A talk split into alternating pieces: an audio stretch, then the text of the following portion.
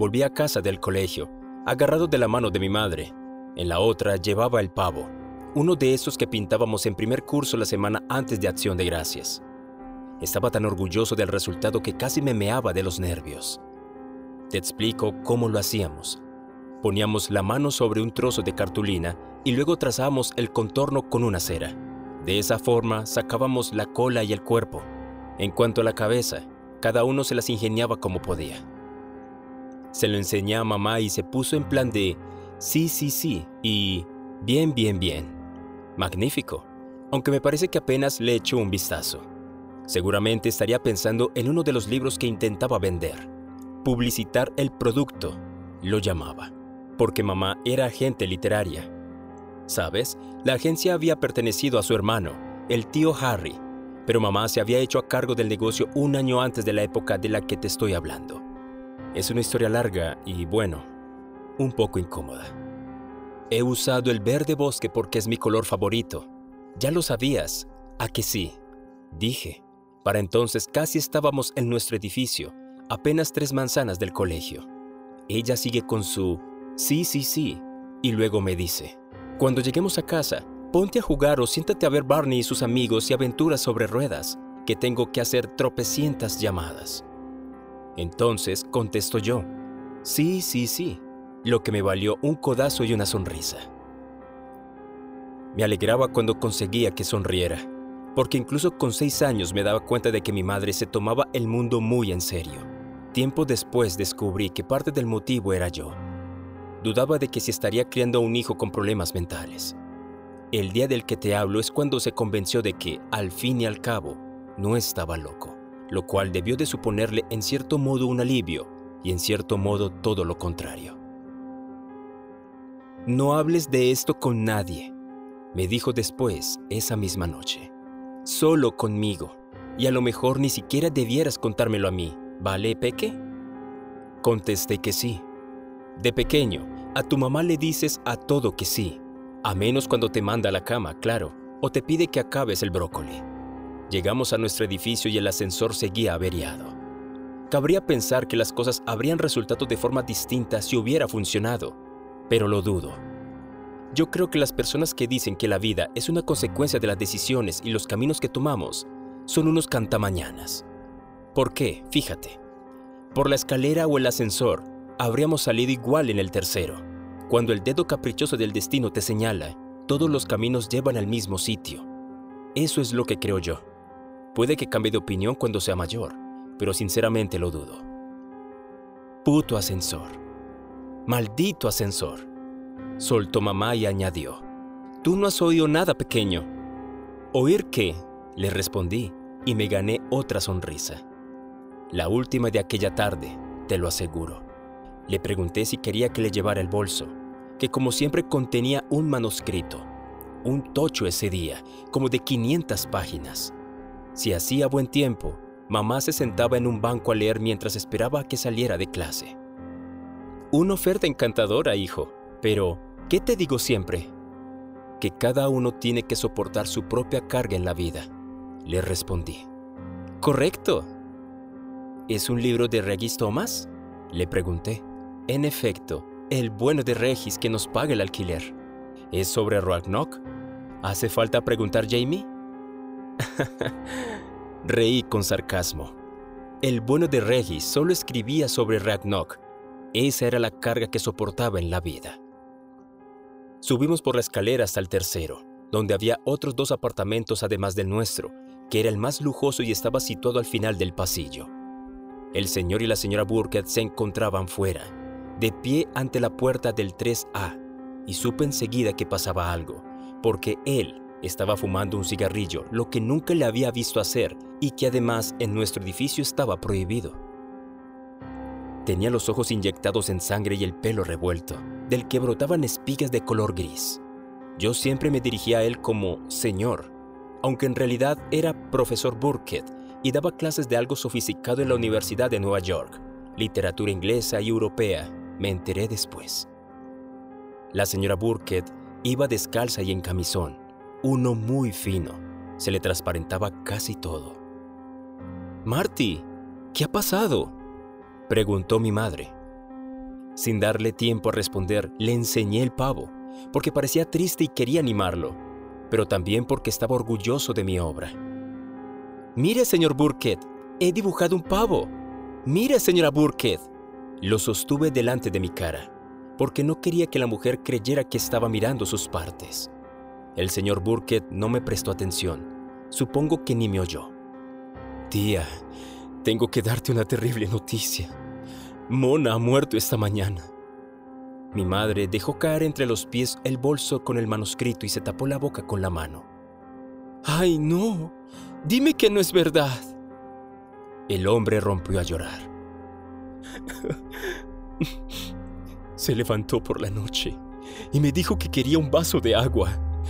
Yo me volví a dormir y esta mañana la he encontrado en el sofá tapada con un edredón hasta la barbilla. Así que he ido de puntillas a la cocina y he preparado el café, porque pensé que el olor agradable, eh, que se despertaría, se despertaría. Él entonces se derrumbó. Mamá lo cogió entre sus brazos, como me cogía a mí cuando me hacía daño. Aunque el señor Burke debía tener como 100 años, 64 me enteré después. Fue en ese momento cuando me habló la señora Burkett. Me costó oírla, pero no tanto como a otros, porque ella aún estaba bastante fresca. Los pavos no son verdes, Jamie. Bueno, pues el mío sí, le contesté. Mi madre seguía sosteniendo al señor Burkett, acuñándolo casi. Ellos no la oyeron, porque no podían, ni tampoco me oyeron a mí, porque estaban ocupados con cosas de adultos, mamá consolando y el señor Burkett llorando a lágrima viva. He llamado al doctor Allen y cuando ha venido, ha dicho que probablemente había sufrido un derrame.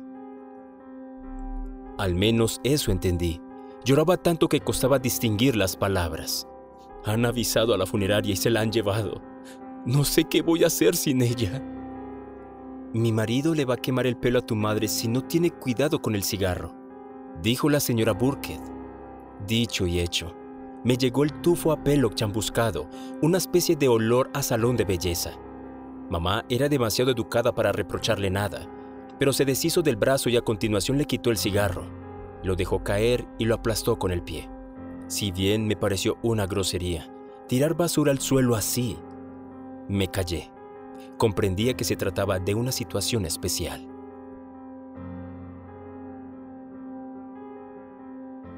También sabía que, si seguía hablando con la señora Burkett, se pondría histérico.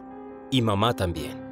Hasta los niños saben algunas cosas básicas, a no ser que tengan fundida la azotea. Decías, por favor. Decías gracias. No te sacabas la pilila en público ni masticabas con la boca abierta, y tampoco hablabas con personas muertas cuando se encontraban al lado de personas vivas que acababan de perderlas. Solo quiero alegar en mi defensa que cuando la vi, no sabía que estaba muerta. Tiempo después aprendí a diferenciarlos mejor, pero en aquella época aún me faltaba práctica. Lo supe por el camisón que se transparentaba, no por ella. Los muertos tienen pinta de vivos, salvo por el hecho de que siempre llevan puesta la ropa con la que murieron. Entre tanto, el señor Burke repetía todo lo sucedido. Le contó a mi madre que se había sentado en el suelo al lado del sofá y había cogido de la mano a su mujer hasta que llegó el médico y luego otra vez hasta que llegó el empleado de pompas fúnebres para trasladarla. Allende este mundo, había añadido, cosa que no entendí hasta que mamá me lo explicó, y al principio me pareció que decía el empleado de bombas fúnebres, tal vez por cómo olía cuando le quemó el pelo a mamá. La llorera había remitido, pero de pronto volvió a cobrar intensidad.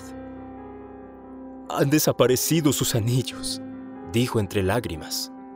La alianza y el anillo de compromiso, el de diamante grande. He mirado en su mesilla, donde los pone cuando se unta las manos con esa crema maloliente por la artritis. Sí que huele mal, admitió la señora Burkett. La lalonina es básicamente cera de oveja, pero va bien de verdad. Hice un gesto con la cabeza para mostrar que entendía, aunque no dije nada. Y en el lavado, porque a veces se lo deja allí. He buscado por todas partes. Ya aparecerán. Lo tranquilizó mi madre y con el pelo ya fuera de peligro, volvió a abrazar al señor Burkett. Aparecerán, Marty. No te preocupes por eso. La echo mucho de menos. Ya la echo de menos. La señora Burkett agitó una mano delante de la cara. Le doy seis semanas antes de que invite a comer a Dolores McGowan. El señor Burkett sollozaba, y mi madre lo consolaba como me consolaba a mí cuando me raspaba las rodillas o aquella vez que quise prepararle una taza de té y me vertí agua hirviendo en la mano. En otras palabras, había mucho ruido, así que probé suerte, aunque en voz baja. ¿Dónde están sus anillos, señora Burkett? ¿Lo sabe? Tienen que decir la verdad cuando están muertos. Eso a los seis años lo ignoraba. Estaba convencido de que los adultos, vivos o muertos, nunca mentían. Claro que por aquel entonces también creía que Ricitos de Oro era una niña real. Puedes llamarme idiota si quieres, pero al menos no me tragaba que los tres osos hablaran. En el armario del recibidor, en el estante de arriba, contestó ella, al fondo, detrás de los álbumes de recortes.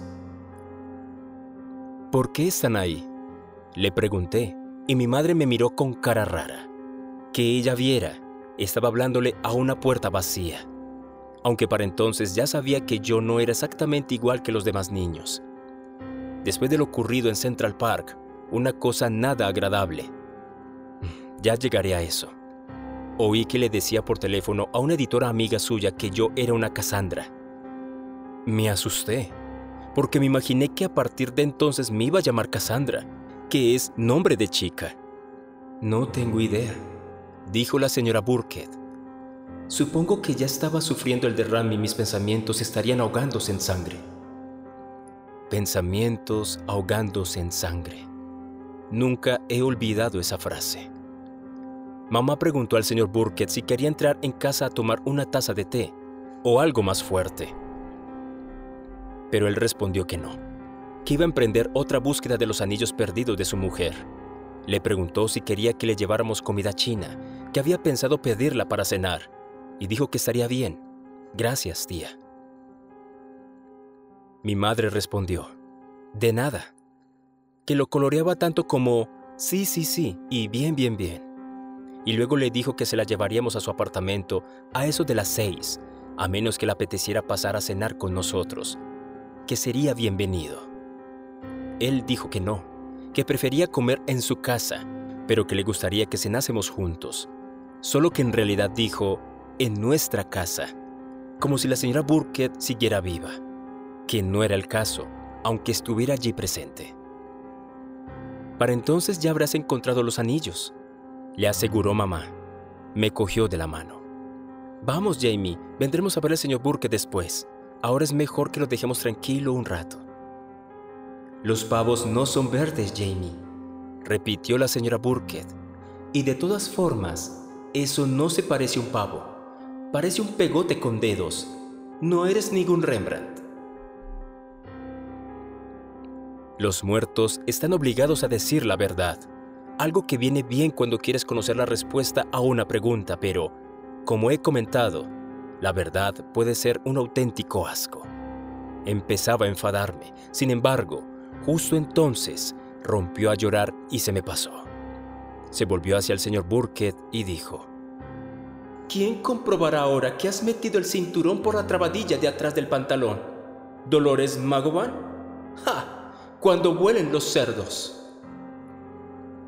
Le plantó un beso en la mejilla, o quizás solo besó al aire, no sabría decir. Te quería, Marty. Aún te quiero.